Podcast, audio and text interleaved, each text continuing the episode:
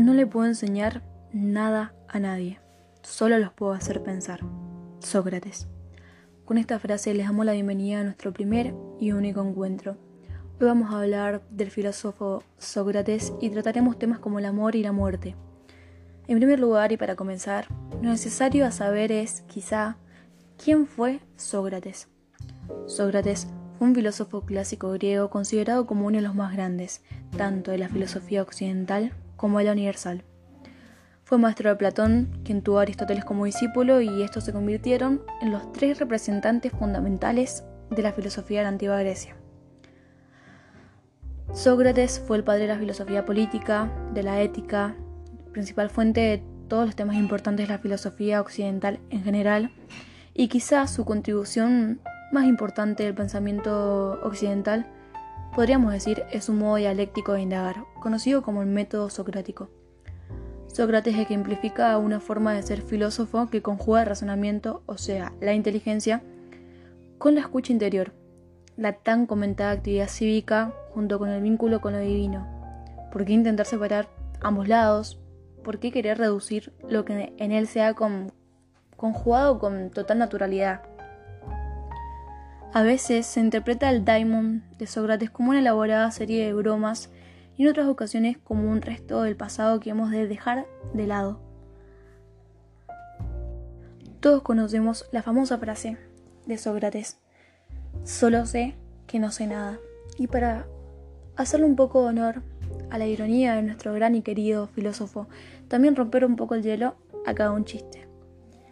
Platón, ¿cómo hizo Sócrates para adelgazar? Yo solo sé que no sé nada. Sin más preámbulos, y como dijimos al principio, hoy nos profundizaremos en su muerte, el amor, sus maneras de ver al amor y la importancia que le daba a la palabra. El amor.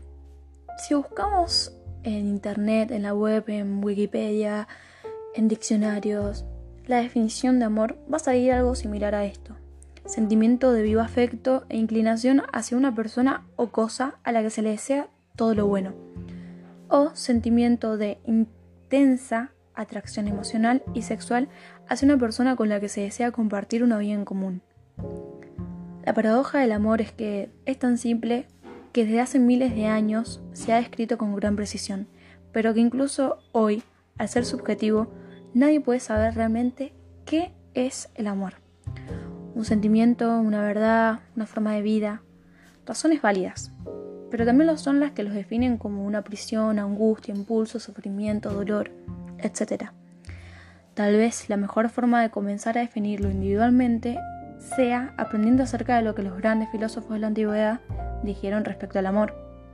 Platón escribió los diálogos socráticos en los que expone las enseñanzas de su maestro, o sea, Sócrates, y es en el banquete el que recuerda a Platón como una comida en honor a Gatón, quien había ganado el último concurso literario de la ciudad y a partir de ahí, a partir de, ese, recuerdo de, de Platón, aprendemos lo que puede confundirse con amor, que también es válido, y lo que Sócrates, el gran maestro, opina que es en realidad.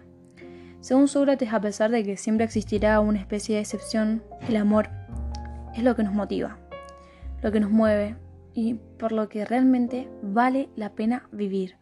Pues incluso para un hombre que vivió para las ideas, supo que conocer solo era factible a través del amor.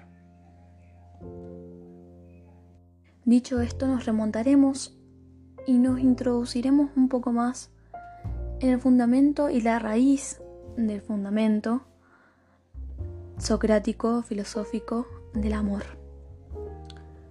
Para esto quizás sea necesario en cualquier caso, en estos asuntos hay que remarcarlo, y es muy necesario en nuestra opinión, la figura de Aspasia, una famosa mujer eh, que fue famosa justamente por haberse unido al político Pericles, maestra de retórica y logógrafa, era casi un alter ego, por así decir, en femenino de Sócrates, y la cual se colige de los diálogos platónicos. Enseñó todo sobre el amor disfrazada de personaje de Diótima y se afirma que esta mujer venida de Mileto cambiaría la vida del pensador para siempre. De ella recibiría la reflexión de que el amor comienza por desear un compañero, pero termina trascendiendo lo simple atracción física. El verdadero amor tiende a sacar lo mejor de la otra persona y luego intentar dar un fruto, producir algo bueno que, trascienda al individuo y, y, que tiene un impacto duradero, que va mucho más allá de su propia trayectoria vital. Es la propia Aspasia quien le presenta a Jantipa, que será la siguiente esposa de Sócrates y supuesta madre de sus tres hijos. Jantipa, de una cuna noble, admira la visión igualitaria de su amante, y las malas lenguas la tratan de mera concubina y hasta acusan al filósofo de Vígamo. Eh, pero cuando se convierten en pareja, él es un hombre maduro, ella una veinteañera, y para nosotros eso no, no influye en la forma de pensar, ni en la dirección de su vida. Y esa forma de pensar que hoy, hoy en día aún es ejemplo de dialéctica inteligente y tolerante a la hora de defender argumentos, de, mostrar cómo el poder de la palabra, así sin más, la impronta de la realidad y, el modo en que la cogen los demás, puede remover conciencia y finalmente poder llegar a alcanzar esa verdad. Hablaremos entonces de las tres formas de ver al amor para Sócrates. El amor no es perfecto, el amor es valentía, el amor es virtuoso. La primera, el amor no es perfecto, se basa en que el amor es bello, bueno y canela la belleza. ¿Cuántas veces no hemos caído nosotros víctimas de la belleza de alguien y hemos idealizado una imagen que no existe? Sócrates recuerda que si Eros aspira a la belleza, no puede ser belleza en sí misma y por lo tanto no puede ser un dios. Esta lección quizá que nos puede invitar a dejar de pensar un poco en el amor como la culminación de todo, como una perfección que solucionará nuestra vida. Eso es solo fantasía. La segunda, el amor es valentía. Trata que después de, varios elogios entre los que se habla del amor como la búsqueda de tu otra mitad, la compañía de un pupilo al cual educar y otras cosas, Sócrates dice que el amor es algo mucho más complejo. Está entre lo teatral, pero también lo divino.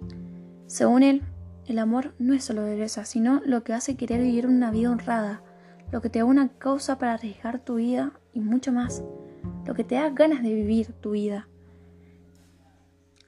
Y la tercera, el amor es virtuoso. Sócrates establece distintas líneas entre el amor. Eh, establece desde lo más superficial hasta la belleza inmortal del alma. Dice que lo primero que amamos es el cuerpo bello, pero que eso nos lleva a la decepción, porque lo que amamos no es la belleza del cuerpo, sino el alma. La belleza del alma. Esto desemboca en la belleza de las ideas, lo que nos permite amar de forma correcta.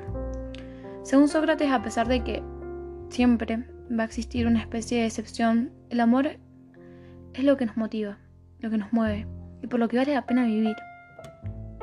Incluso para él, un hombre que vivió para, por y para las ideas, supo que conocer solo era factible a través del amor. Sin más palabras, sin más argumentos, sin más información, los dejo pensando un poco Espero que adquieran estas ideas, que pueden hacer un pensamiento, una idea, una definición, ¿por qué no?, del amor. ¿Y qué es para ustedes el amor? ¿Aman? ¿Se sienten amados? ¿En qué ocasiones aman? ¿Cuándo se sienten amados? ¿Qué opinan sobre estos fundamentos, sobre el amor, esta división del amor de Sócrates? Los dejo con esas preguntas y como dijo Sócrates, no les puedo enseñar nada a nadie. Solo los puedo hacer pensar. Así que piensen sobre estos argumentos, piensen y creen su propio, propio fundamento. Sin más vuelta hablaremos de la muerte, tercer y último tema a tratar en este encuentro. ¿Qué es la muerte? Si buscamos en diccionarios, Wikipedia, Internet, etc., encontraremos una definición parecida al fin de la vida y no tiene muchos cambios eh, en esta definición. Fin de la vida o acto de morir. La pregunta es, qué pensaba Sócrates sobre la muerte. Sócrates pensaba que era un bien necesario, era parte del desarrollo del ser, que era un nuevo camino. Él pensaba que era una nueva forma de desarrollar eh, la vida, de, vivir, que todo ser humano debe conocer y, seguir. Sin embargo, eh, está obsesionado con la idea de la inmortalidad del alma, que es esta en realidad el tema clave de Platón. Este alma, más allá del múltiple significado que podamos tener en el término griego, puede identificarse con el razonamiento o inteligencia. ¿Es realmente eso el alma? Es una persona interior sin duda, pero también es un mundo interior, un espacio de la escucha.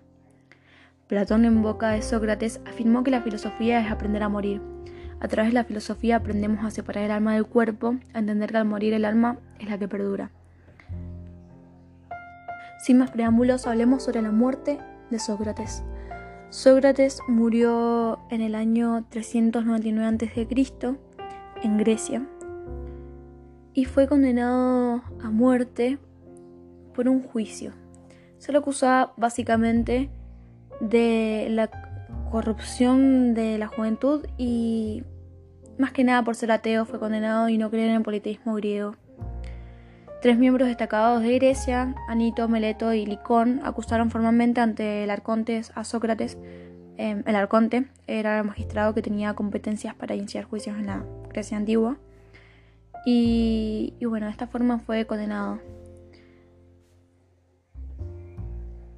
Sócrates se defendió en público de los cargos que se le imputaban, pero la sentencia era firme y tenía que morir mediante la ingestión de cicuta, que era una planta venenosa.